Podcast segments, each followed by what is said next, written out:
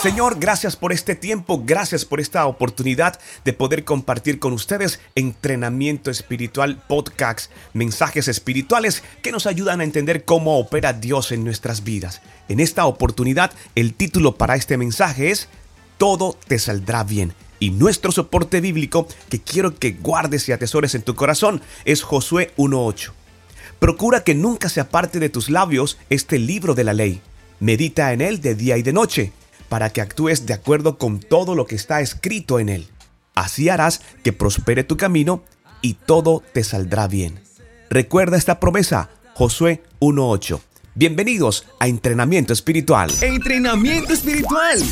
Mensajes diarios que nos ayudan a entender cómo opera Dios en nuestras vidas. Escucha y comparte la palabra del Señor.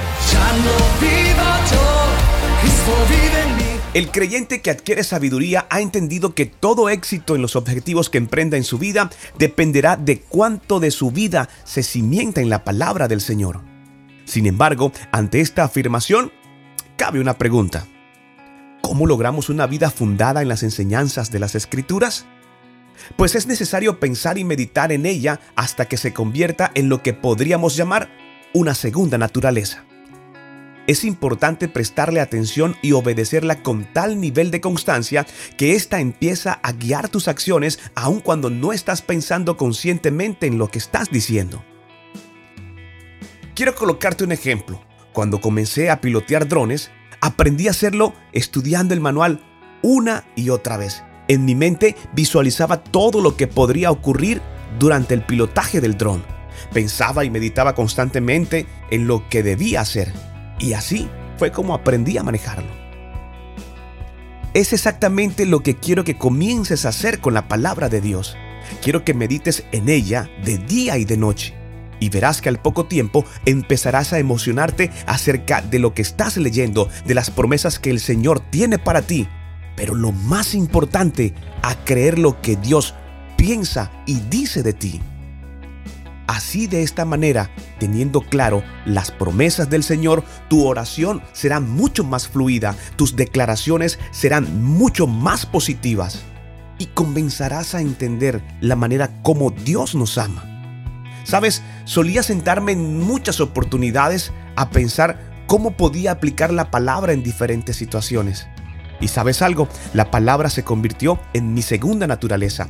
Hoy por hoy, las noches, antes de descansar, es un compartir con mi esposa acerca de lo que ha sido el desarrollo de nuestro día y cómo la palabra de Dios en su búsqueda es aplicada a cada instante en nuestras vidas y mucho más en esta cuarentena. Debe convertirse en tu segunda naturaleza. Quiero instarte para que practiques la palabra de esta manera Deja que llegue a ser parte de tu vida, que haga parte de tus hábitos, pero sobre todo que sea un momento especial en donde Dios pueda escuchar tu voz, pese a que ya Él sabe qué es lo que estás pensando. Es importante que tus declaraciones lo hagas a solas con Dios. Quiero que te proyectes y quiero que te veas obedeciendo en toda situación, porque entonces quiero que me escuches bien, querido hermano y querida hermana. Solo así todo te saldrá bien. Señor, que cada uno de los pasos que emprenda sean cimentados en tus enseñanzas. Dame la sabiduría para estudiarla, para entenderla, de manera que sea ella y no mi voluntad la que me lleve a los planes que tienes para mi vida. Todo esto te lo pedimos en el nombre poderoso de nuestro Señor Jesucristo. Padre Celestial, quiero que envíes fortaleza a aquellas personas que están enfrentando esta situación, aquellos que de alguna manera su mente, su pensamiento toma control en algún tiempo, Padre Celestial.